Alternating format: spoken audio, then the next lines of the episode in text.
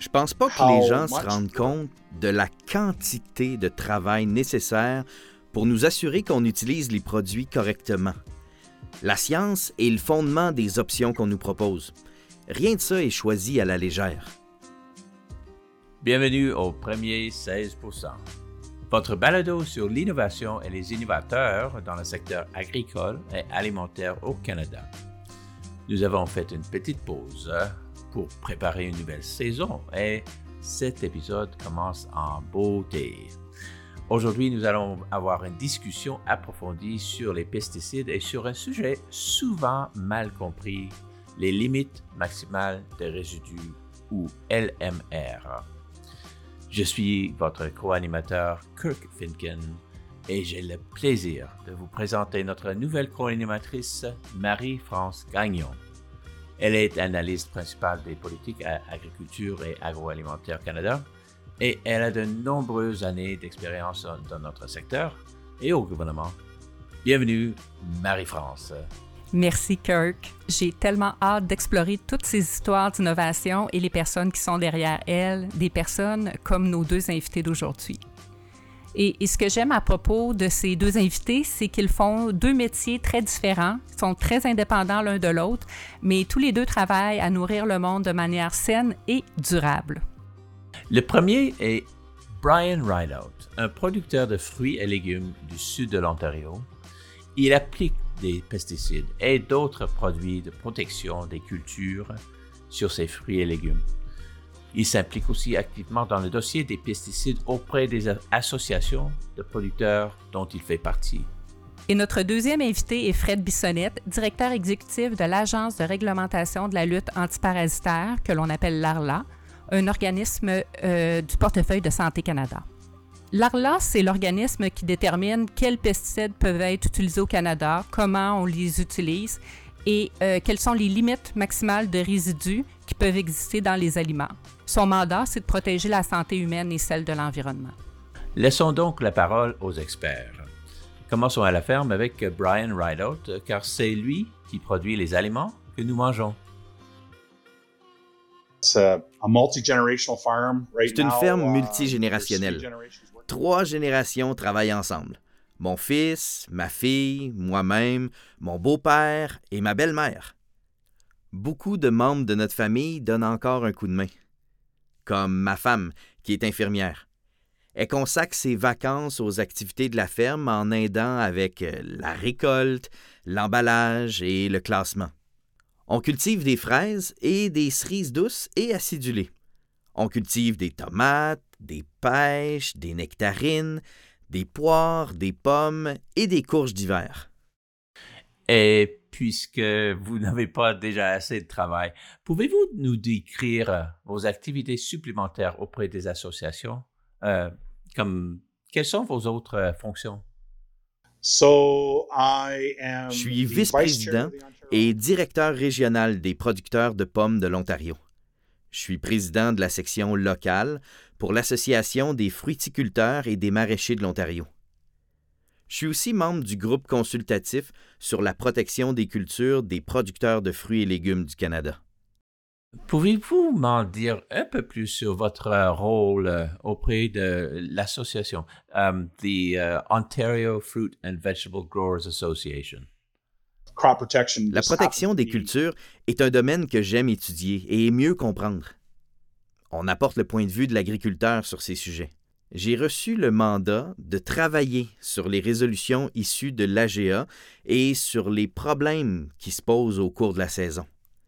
Ce qui est intéressant avec l'AFMO, c'est que j'ai la chance de travailler avec des représentants fédéraux et des représentants provinciaux.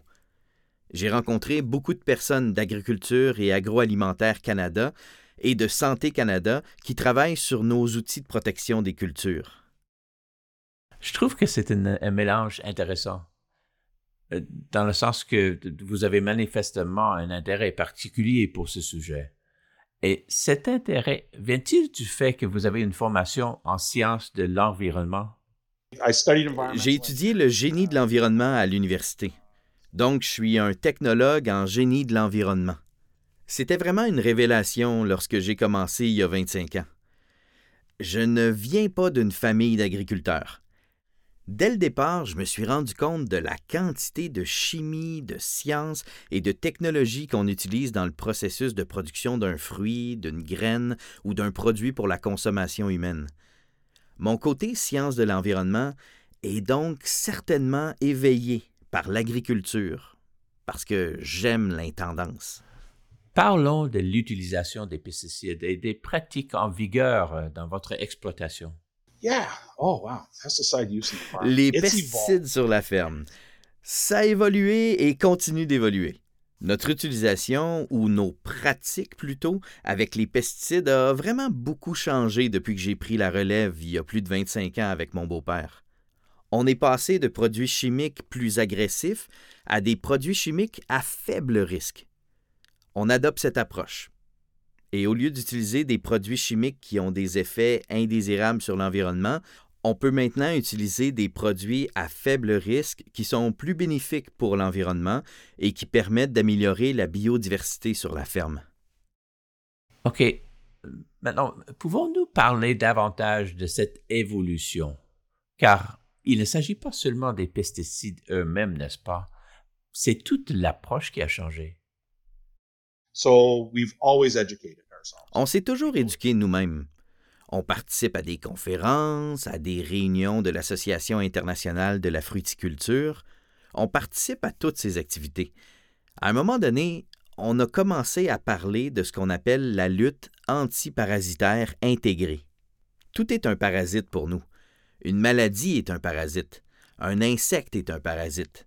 Même un animal est un parasite. C'est vrai. C'est donc des parasites, c'est le terme qu'on utilise. On simplifie. Et c'est là que l'on entre dans la gestion antiparasitaire. Et c'est là qu'on va dans les champs. On recherche des populations et on commence à surveiller et à rechercher des seuils qui déclenchent l'activité. Ensuite, nous ajoutons la partie intégration. Nous intégrons donc des outils qui nous aident à contrôler ou à supprimer ces organismes nuisibles. Puis, étant donné que tout évolue et que la lutte antiparasitaire intégrée est un processus évolutif, comme on dit, ben, je suis devenu directeur des producteurs de pommes de l'Ontario et on m'a demandé de participer à des réunions pour définir l'utilisation mineure des priorités à Ottawa. Je me suis rendu compte qu'il y avait tout un monde à découvrir dans le domaine des pesticides. On continue d'utiliser des insecticides et des fongicides produits de manière traditionnelle ou synthétique.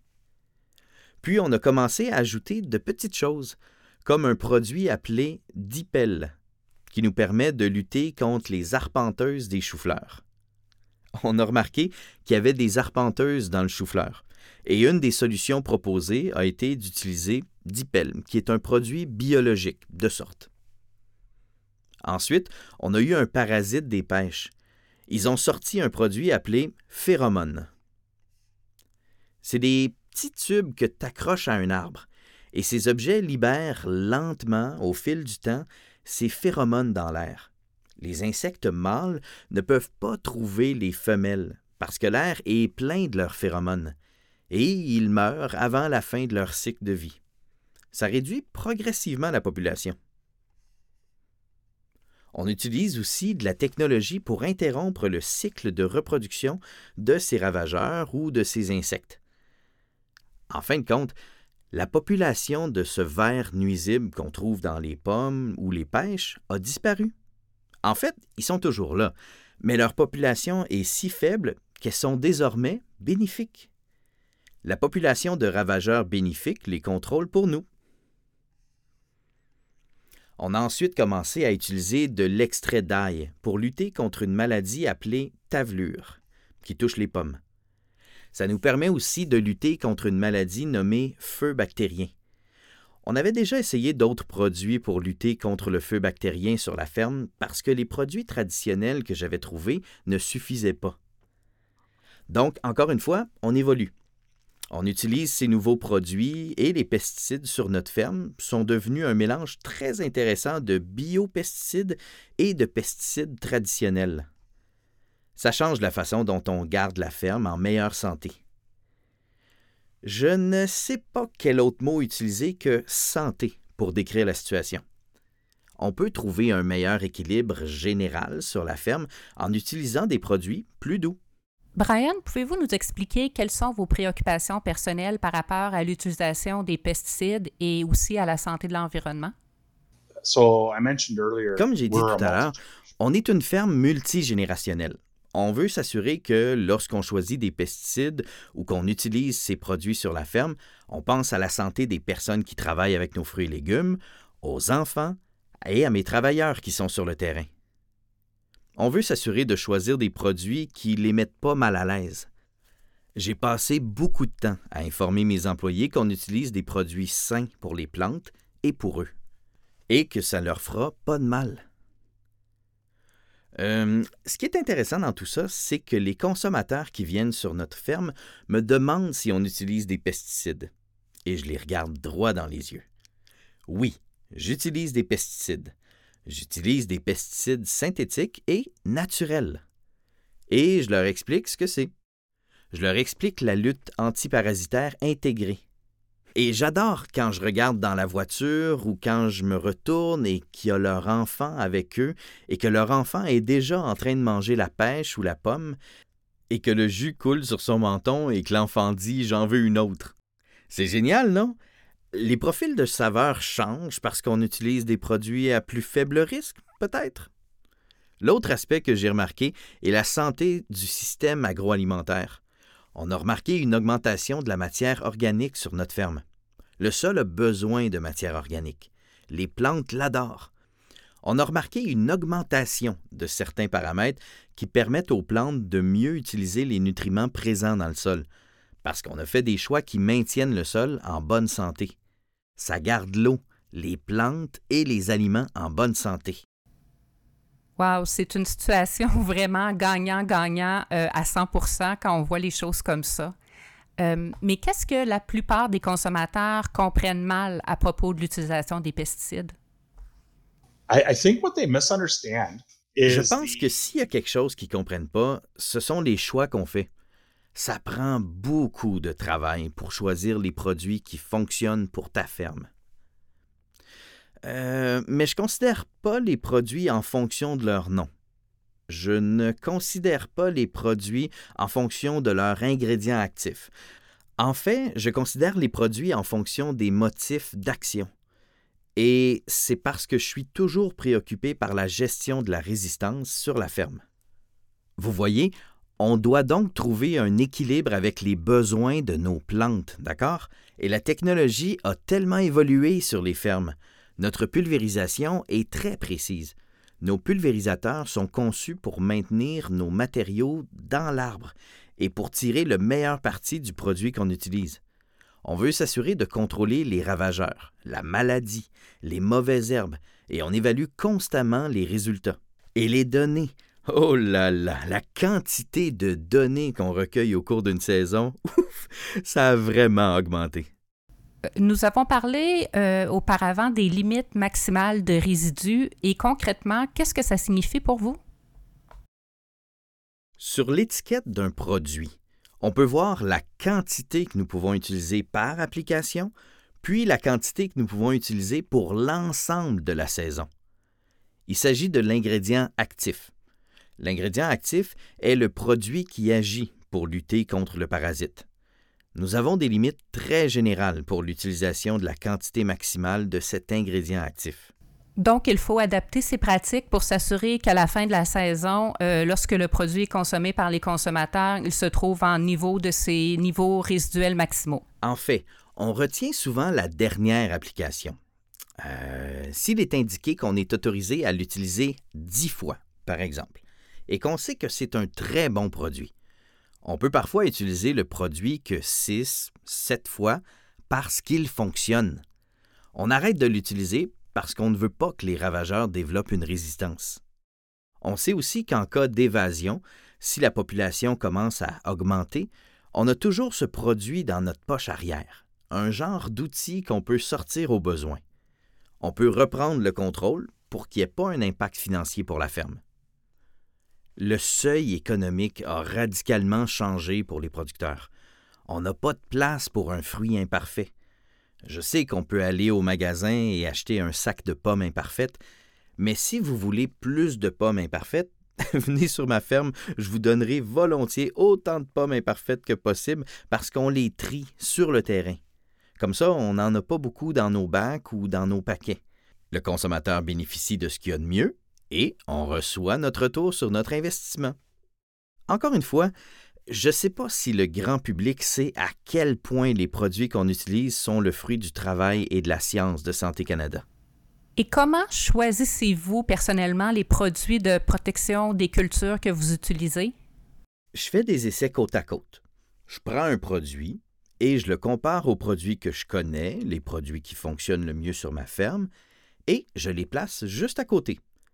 Et je fais ça partout, pour différentes variétés, dans différents coins de la ferme, afin de pouvoir effectuer mes propres recherches scientifiques pour prouver l'efficacité. Chaque ferme est différente. Chaque sol est différent. Chaque environnement est différent. Brian, pouvez-vous nous expliquer ce que vous avez pu constater au cours des 20 dernières années en ce qui concerne la biodiversité sur votre ferme? Euh, en quoi elle a changé? En quoi c'est différent aujourd'hui? On n'a pas beaucoup d'urbanisation. On en a un peu. L'urbanisation évolue. C'est vrai que les gens ont défriché des parcelles de bois, mais il y a aussi d'autres personnes qui replantent des parcelles de bois et ça modifie ce qui entre dans nos vergers et en sort en permanence. La biodiversité est primordiale pour moi, et j'aime voir la biodiversité sur ma ferme. J'aime voir tous ces pollinisateurs naturels. On n'a d'ailleurs pas besoin d'abeilles pour les courges. On a tellement d'abeilles fouisseuses et solitaires qui pollinisent les courges qu'on ne fait jamais venir d'abeilles pour les courges. Euh, mais on, on fait venir des abeilles pour nos pommes, parce que c'est très rapide. Et je vois donc ce qu'on appelle des abeilles suantes entrer et sortir de nos vergers. Je vois les populations de ravageurs prédateurs augmenter dans nos vergers. La population d'une variété d'oiseaux sur notre ferme est aussi en pleine expansion.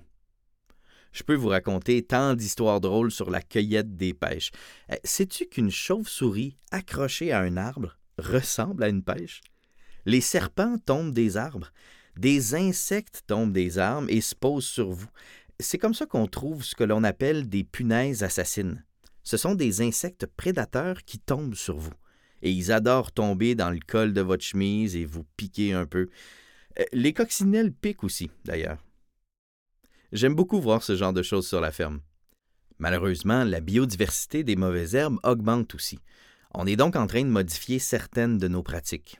J'aime voir évoluer la dynamique des populations.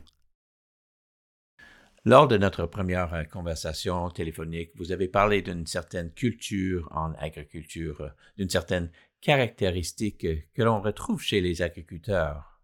Euh, oui. Les agriculteurs sont d'une honnêteté sans faille. Ils n'aiment pas mentir, ils n'aiment pas inventer des choses. Euh, si vous voulez savoir si vous faites quelque chose de mal, demandez à un agriculteur. Il vous le dira volontiers. Et il vous dira aussi volontiers ce qu'il a fait de mal si vous trouvez le bon agriculteur.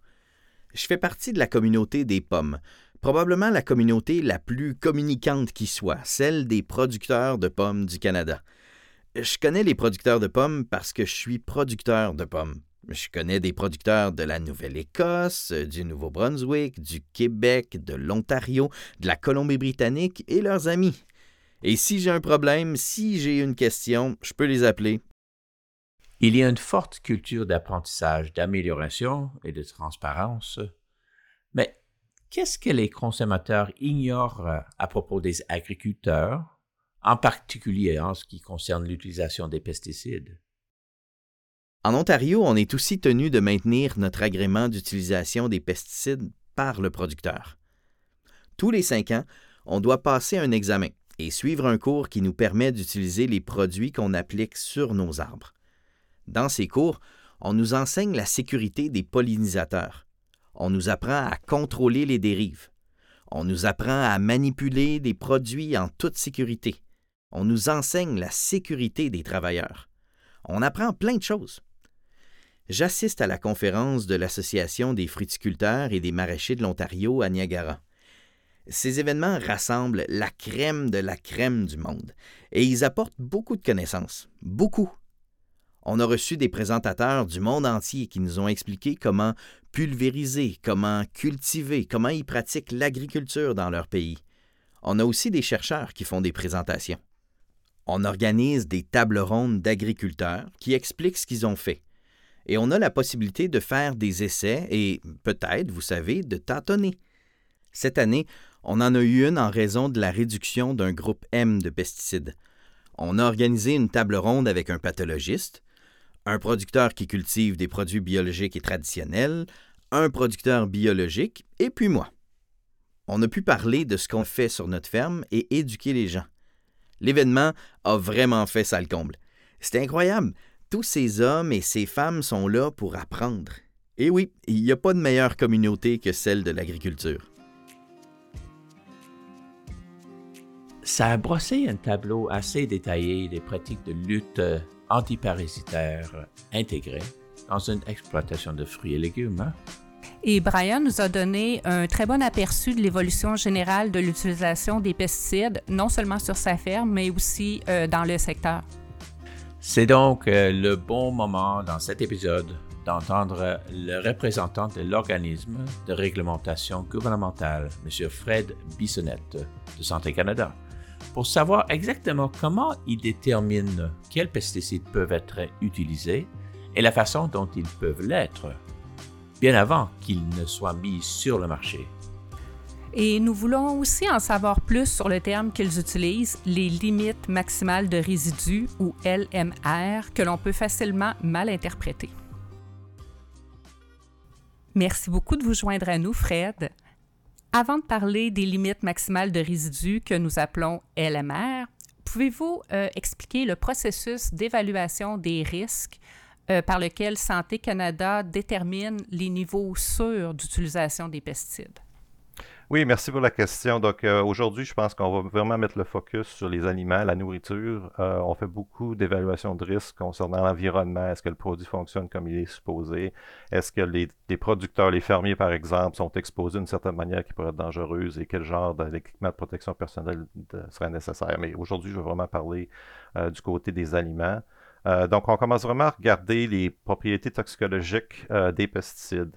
Est-ce que le produit peut être absorbé par la peau? Est-ce qu'il y a une partie du corps qui est plus sensible qu'un autre, comme le foie, par exemple? À quelle dose est-ce qu'on voit les effets? on regarde des études à court terme, des études à long terme. Euh, pour le court terme, c'est des, choses comme est-ce qu'on peut devenir allergique sur la peau si on est exposé. Euh, pour le long terme, c'est plus des choses comme le cancer, euh, des effets sur la reproduction. Est-ce que ça peut affecter les, enfants plus que les adultes? Donc, comme j'ai dit, on utilise on essaie de on détermine la dose euh, la plus haute qui ne cause aucun effet et après on applique des, facteurs de sécurité. typiquement, ça, commence à 100. ça peut aller plus haut, 1000 et plus. c'est vraiment, en, gros, on prend la dose la plus forte qui ne cause aucun effet, on applique ce facteur de protection qui veut dire, par exemple, que si un gramme n'a aucun effet chez l'animal, on, va permettre une, dose acceptable chez l'humain de 10 mg ou moins. Euh, donc, vraiment, on divise la, dose qui est acceptable à partir de la dose qui n'avait aucun effet chez l'animal. Donc, une fois que les propriétés toxicologiques sont déterminées, on fait une, euh, évaluation de l'exposition euh, qu'on a via la diète. Donc, qu'est-ce qu'on mange? il y a plusieurs façon qu'on peut, euh, qu'on, peut faire ça. Euh, à travers, comme j'ai dit, l'eau, on vérifie l'eau, on vérifie les aliments. Euh, on vérifie aussi combien d'un certain aliment est-ce qu'on peut manger par jour et durant la vie entière. On regarde aussi comment les, pesticides peuvent être concentrés à, travers la préparation des aliments. Donc, un exemple, l'huile de canola, on ne mange pas la, graine en tant que telle. La graine est pressée pour extraire l'huile. Euh, et c'est possible, selon le pesticide, que le pesticide soit concentré dans l'huile. Donc, on regarde, on regarde ces facteurs-là, on détermine à travers tous les aliments qu'on consomme, euh, euh, on les additionne tous ensemble, et si ça dépasse la limite acceptable, à ce moment-là, on, refuse l'homologation du pesticide une utilisation qui contribue le plus à, lors de la consommation. Donc, il s'agit d'un processus scientifique très compliqué et quelle est la place des LMR dans tout ça? Donc, les limites maximales de résidus représentent la quantité de pesticides maximum qu'on peut retrouver sur un, aliment euh, lorsqu'un pesticide est utilisé au maximum de sa fréquence, au maximum de son taux et le plus tard dans la saison, tel que stipulé sur l'étiquette. Donc, c'est vraiment une mesure de est-ce que le produit est utilisé de la manière qui est supposée, euh, tel que stipulé sur l'étiquette. Euh, c'est pas un maximum de ce qu'on peut manger, mais c'est vraiment un outil de conformité. Euh, euh, pour vérifier est-ce que l'aliment, euh, est-ce que le pesticide est utilisé de la manière correctement. Une fois à l'épicerie, il y en a beaucoup moins que ce qu'il y en a à la sortie de la ferme parce que y a le temps, le pesticide peut être, par exemple, une pomme peut être exposée au soleil, peut être sous une humidité, ce qui va, dans plusieurs cas, accélérer la dégradation du pesticide. Donc, souvent, rendu à l'épicerie, il y en a beaucoup moins que ce qu'il y en avait, que ce qu'il y avait à la ferme. Et en tant qu'outil pour le commerce international, pouvez-vous nous expliquer comment les LMR sont utilisés? Oui, bien certainement. Les LMR sont utilisés internationalement pour s'assurer que les aliments qui sont exportés ou importés rencontrent les normes sanitaires du pays qui les reçoit. Euh, par exemple, euh, les fermiers, lorsqu'ils veulent, euh, mettons, exporter des pommes euh, euh, des, bleuets au Japon. Je pense qu'on envoie des, des bleuets au Japon.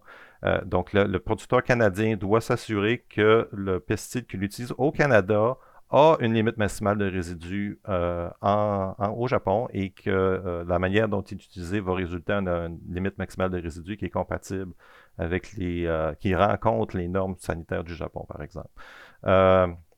Donc, même chose pour les, euh, les importations. Donc, euh, un producteur californien qui voudrait envoyer des, euh, framboises en hiver au Canada parce qu'on ne produit pas des aliments à l'année longue, devrait s'assurer que les produits qu'ils utilisent en Californie rencontrent les normes. Il y a des LMR pour ce pesticide au Canada et qu'il va rencontrer les normes canadiennes avant de pouvoir l'envoyer. Donc, je comprends qu'il s'agit d'une réglementation en soi.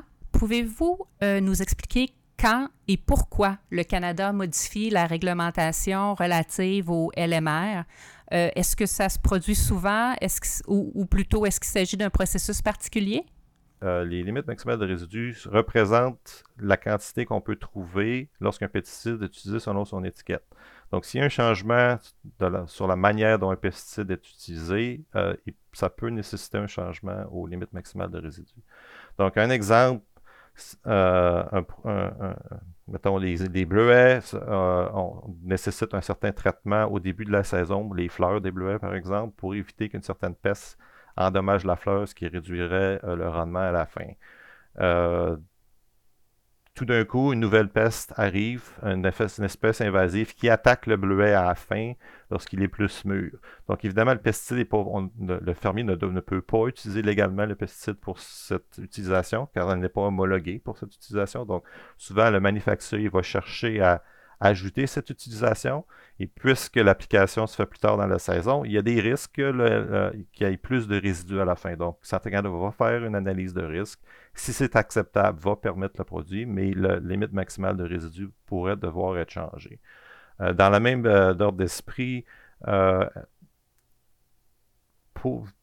vu que c'est nécessaire pour l'importation-exportation des aliments, il arrive que les limites sont vraiment proches l'une de l'autre et auquel cas le manufacturier pourrait chercher à aligner, comme par exemple si la limite maximale de résidus pour les fraises aux États-Unis est de 1.3 ppm et qu'au Canada c'est 1.2, euh, le manufacturier va peut-être vouloir euh, nous démontrer qu'un 1.2 est quand même acceptable parce que euh, ça va faciliter l'accès à ces produits, par exemple aux fraises en hiver. Donc c'est un autre exemple. Euh, finalement, un autre exemple, ce serait euh, euh, au niveau international, il y a une organisation qui s'appelle le Codex Alimentarius, qui est sous le chapeau de les Nations Unies, qui regarde vraiment à, créer des limites maximales de résidus pour le monde. Donc, pour faciliter les exportations, certains pays n'ont pas la capacité scientifique comme au Canada pour établir leur propre LMR. Donc, plusieurs pays se rencontrent chaque année pour déterminer quelle limite de maximale de résidus serait appropriée pour euh, euh, certains pesticides, un certain aliment, et le Canada pourrait euh, recevoir une demande de s'aligner avec le Codex pour faciliter, par exemple, les graines de café qui seraient produites en Colombie pour être exportées au Canada. Donc, lorsque vous faites des modifications au LMR, ça a surtout un impact sur les producteurs, si j'ai bien compris? Donc, en premier lieu, c'est vraiment le fermier. Une limite maximale de résidus peut être changée parce que l'utilisation a changé. Donc, si euh, une nouvelle peste apparaît et qu'ils ont besoin d'appliquer le pesticide plus tard dans la saison, ça va vraisemblablement nécessiter une nouvelle limite maximale de résidus. Donc, euh, ça leur d'établir cette nouvelle norme et que, assumant que le risque est acceptable, selon les scientifiques de Santé Canada, ça leur donne un, nouvel outil pour gérer une peste qu'ils n'avaient probablement pas les outils pour à la, fin de l'année, à la fin de la saison de croissance.